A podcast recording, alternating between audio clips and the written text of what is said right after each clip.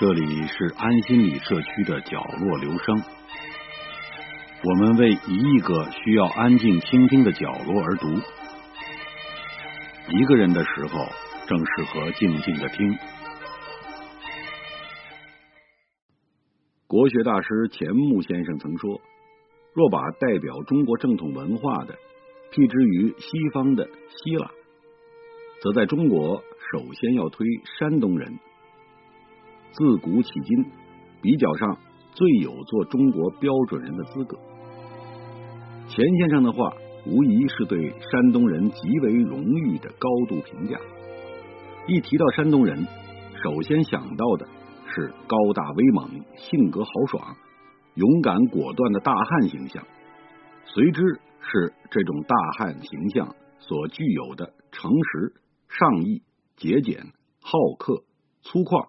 豪放的性格特点，然而很多人忽视了，现代的山东人并不是从原始时代一脉相承发展下来的，而是在金戈铁马的混战中，经历了数次大换血而形成的。在中国历史上有三次大规模的移民浪潮，第一次倾覆西晋的永嘉之乱，第二次。重击唐朝的安史之乱，第三次结束北宋的靖康之耻，三次战争导致了三次大规模的移民浪潮。屠刀下的移民心有不甘，却被迫无奈。山东人自然也是被迫的，而跑得最快的还是那些所谓的世家大族，这是毋庸置疑的。虽然古代交通条件不发达，但经济上和政治上都占绝对优势的世家大族，还是要比普通百姓跑得快。当时以山东人王导为首的琅琊王氏，以杨曼为首的泰州南城杨氏，以西涧为首的高平金乡西氏，以诸葛辉为首的琅琊杨都。诸葛氏，以严寒为首的琅琊临邑严氏，以及鲁国曲阜孔氏等大量世家大族，携家带口，与其族人数百家甚至数千家一起南迁到江南。山东人因害怕战争南迁，而北方的少数民族则因战争涌入山东。永嘉之乱后，进入混乱的五胡十六国南北朝时期，山东先后在后赵、前燕、前秦、后燕、南燕、东晋、刘宋、北魏、东魏、北齐、北周的统治之下，在这些政权的统治下，山东人既要被迫迁往各政权都城，又要容纳涌入的少数民族。后赵时曾分三次将山东六万多户迁往都城襄国，也就是今天的河北邢台；而在石虎统治时，又将在西部与北部掠夺的人口五次迁往山东。南燕时，因其统治者慕容德领兵有方，纪律严明，所到之处兵无掠夺，因此很受爱戴。许多北方的豪族与平民纷纷迁往山东投靠慕容德，主要集中在青旗一带。北魏统治时，山东人不服统治，与之作对，因战败，很多山东人被当作俘虏迁往北魏都城。在之后的政权统治中，山东人不是迁出，就是接受迁入的人群。就这样。在迁出迁入中，山东人完成了魏晋南北朝时期的第一次大换血。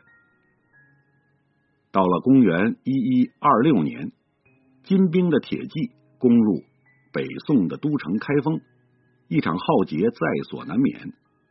大批皇室成员如牛马一般被掳北上，史称靖康之耻。其实何止开封？遭到涂炭，山东一带也饱受兵变之苦。山东人为躲避战乱，再次大规模南迁。在魏晋南北朝时，在南迁人口的数量中，河南人居第一，山东人仅次其后，位居第二。在这次南迁大潮中，山东人在北方移民中同样占据第二位。而在这次南迁的山东人中，有两个人最让后人熟知，一个是婉约派女词人李清照，另一位是豪放派男词人辛弃疾。随着山东人口的大规模迁出，同样北方的少数民族再次涌入山东。首先迁入山东的是原本在辽朝时居住在辽东、辽阳地区的渤海人。当初金朝战胜辽军，占领此地，但渤海人并不服其统治，于是掀开了反抗金朝的斗争，但最终失败。这些失败而被俘虏的渤海人，就被金朝统治者迁入了山东。由于山东与苏北作为金朝防御南宋的前沿地带，金朝在此地也迁入了大量的东北移民，以驻守防御南宋。随着山东的移民越来越多，金朝统治者渐渐认为山东本来就是他们的属地。迁入山东的少数民族与山东人生活在一起，逐渐放弃了原有的生活方式，并采纳了山东人的生活方式。原本山东人与迁入的少数民族并不和睦，然而为了统治长久，金朝统治者一反常态，鼓励他们互相通婚。因此，南宋时有人说，后来生于中原的女真人，父亲。随卢种，母实华人，并非昔日的女真。更让后人值得记住的是，山东人之族称在此时出现。本来山东在金朝之前只是一个地理的概念，指的是萧山、华山或太行山以东的黄河流域广大地区。而在金朝大定八年，也就是公元一一六八年，设置山东东西路统军司，山东也逐渐成为正式行政区划名称。作为地域概念，汉民族的山东人也基本形成。此时的山东人是在经历了历史上的第二次大换血所形成的。山东人虽然历经了魏晋南北朝与宋辽金两次大换血。但真正形成的关键期是在明清。自古以来，灾是引起一地人口大换血的主要因素。明清时期，山东人的第三次大换血也是如此。兵灾、旱灾、涝灾等各种灾害，时时刻刻促使这次大换血。仅元朝末年的雨旱灾害，山东就有十八次之多。多次造成河不入地，人相食。尤其是在至正元年，济南山水暴涨，洪水使千余户受难，溺死者无数。同时，瘟疫又多次席卷山东各地，随之而来的是各地农民起义。元朝军队与农民起义军之间的战争，以及农民起义军之间的争夺，出现了中原无净土，几至。千百里无人烟的荒凉境况。当朱元璋坐稳天下后，山东地区已经人烟稀少。山东东昌府，也就是今天的聊城，居然有百分之四十的县被取消。因此，朱元璋有组织的对山东进行移民措施。山东境内人口多的地区向人口少的地区移民，同时组织大量的外省人。向山东移民，其中向山东移民最多的就是山西人。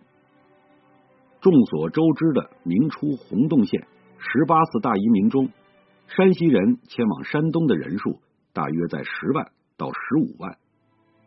因此，现在很多山东村庄在寻根问祖中，总会追寻到山西洪洞大槐树下。寿光市有自然村九百多个。而洪洞大槐树移民而去组成的村落达二百五十多个。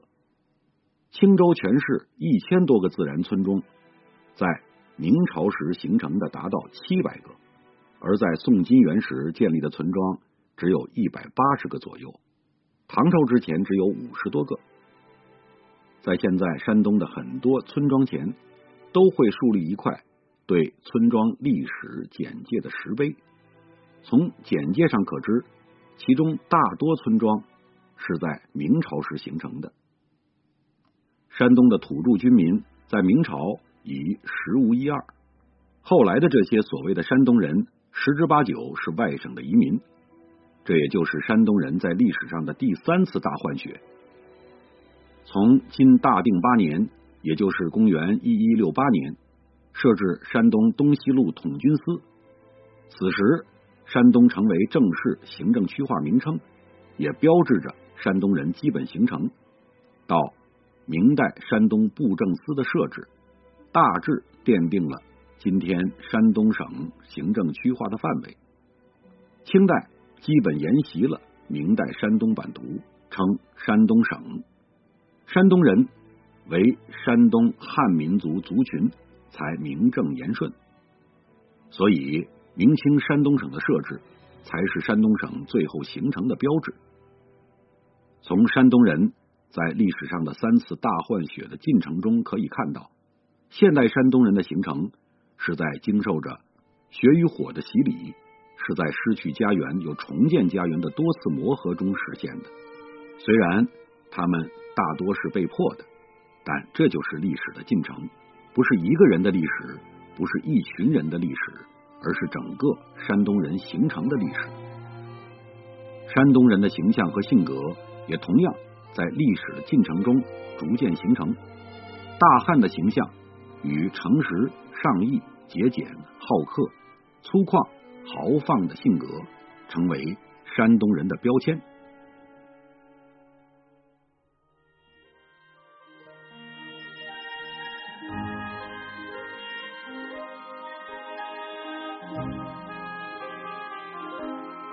以上为您朗读的是选自公众号“历史通”上的一篇文章。谢谢来自每个角落的慧心倾听，请记住这里，我们在一起呢，咱们牛年天天见。